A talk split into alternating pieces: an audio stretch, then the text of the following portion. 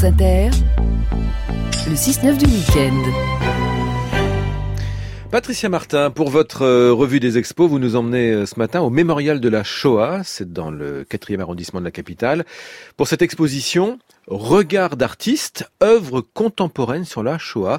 Et vous en parlez avec la commissaire de l'exposition. Oui, et, on souhaite à cette exposition-là d'ailleurs le même succès que Shoah et bande dessinée, c'est-à-dire c'est un petit peu un pas de côté, effectivement. C'est le cas de, de Regard d'artiste. Sophie Nagiscard, vous êtes au bout du fil. Bonjour. Bonjour.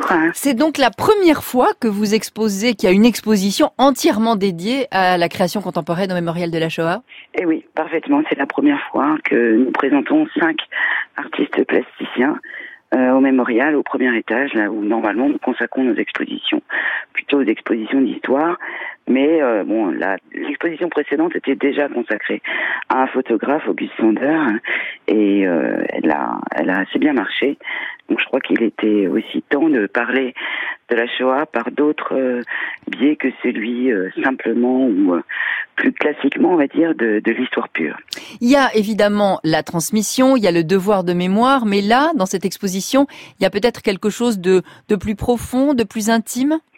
Oui, je pense que le, le, regard que les artistes contemporains portent sur les événements euh, historiques euh, ou simplement la société, puisque c'est aussi leur, un des principaux axes de travail de l'art contemporain, euh, apporte des questions différentes et amène une, une manière différente d'aborder les questions de la transmission, du témoignage, un regard, c'est pour ça qu'on a appelé l'exposition de cette manière, un regard différent sur cet événement et c'est un regard qui est complémentaire euh, au regard sociologique et au regard historique. Alors pour que les le oui. mémorial devait à un moment aussi proposer cette manière de voir les choses.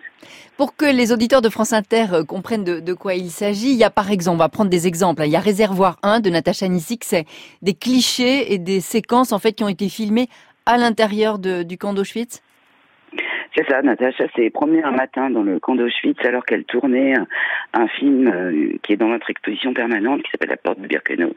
Et elle a pris des photos et elle a été frappée par euh, le retour de la nature, puisqu'il y a beaucoup de déportés disent par exemple que pendant la guerre et pendant qu'Auschwitz était en, en activité, il y avait plus du tout d'oiseaux, il y avait plus de cette nature n'était plus du tout présente. Et donc elle est frappée par ces sons et elle veut photographier un, un petit crapaud qui était au bord d'un réservoir. Elle fait une photo et en développant la photo, là, effroi, c'est le nom de la pièce qu'elle présente, elle découvre une forme dans l'eau euh, qui euh, rappelle en fin de compte euh, très bizarrement ce qui s'est ce qui s'y est passé. Euh, donc là, je laisse les, les, gens qui voudront venir voir euh, l'exposition découvrir de quoi il s'agit.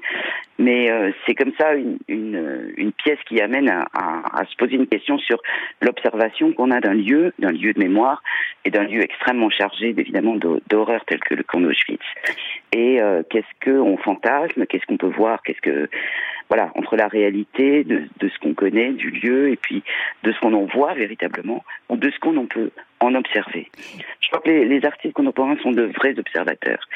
Et peut-être euh, ça, c'est vraiment très intéressant aussi, de, de, de, pouvoir se mettre à la suite d'une exposition telle que celle-là, à observer à la manière dont ils nous proposent de le faire. Il y a aussi une œuvre qui est de l'ordre de, de l'expérience, c'est Danser sur moi d'Arnaud Cohen voilà, Danser sur moi, c'est aussi une œuvre qui, qui résulte d'une expérience personnelle et d'une réaction personnelle à un événement. Arnaud Cohen a acheté un espace, une ancienne usine euh, dans le sud de la France, dans le Poitou, pour y installer son atelier, comme beaucoup d'artistes le font. Et euh, bon, il a acheté sans savoir exactement ce que cette usine était. Puis finalement, en étant sur place, il s'est aperçu que cette usine avait été une usine dont le patron avait collaboré avec l'industrie allemande pendant l'occupation et qu'il avait notamment fabriqué des pièces de V1, V2 pour une usine qui était installée à Dora. Et lui, il se trouve que du côté maternel, il a un oncle qui a été déporté et qui est mort à Dora dans cette usine. Et donc, euh, il a, il s'est posé la question de savoir est-ce que je, je reste, je reste pas. Et pour essayer de remettre en fait une présence de ce passé euh, dans cet espace, de, de, de, de plus faire qu'il soit oublié, puisque pendant des années personne ne lui avait jamais rien dit sur ce qu'avait été cet endroit auparavant.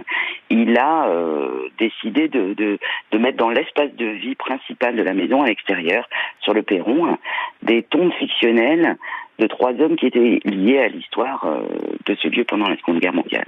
Et donc, ce qu'il propose, c'est de voir comment la vie peut se développer spontanément ou pas sur ce passé qui est redonné à être vu très concrètement alors qu'il avait été enfoui pendant, euh, pendant des années. Merci Sophie Nagiscard de Regard d'artiste, œuvre contemporaine sur la Shoah. C'est donc jusqu'au 10 février. Merci à vous. Merci beaucoup, au revoir. Et la Shoah, vous en reparlez, euh, vous en reparlerez peut-être tout à l'heure, euh, Patricia Martin, avec vos deux invités à 7h50, Jean et Jean-François Veil, les enfants, les deux fils de Simone Veil. Merci Patricia.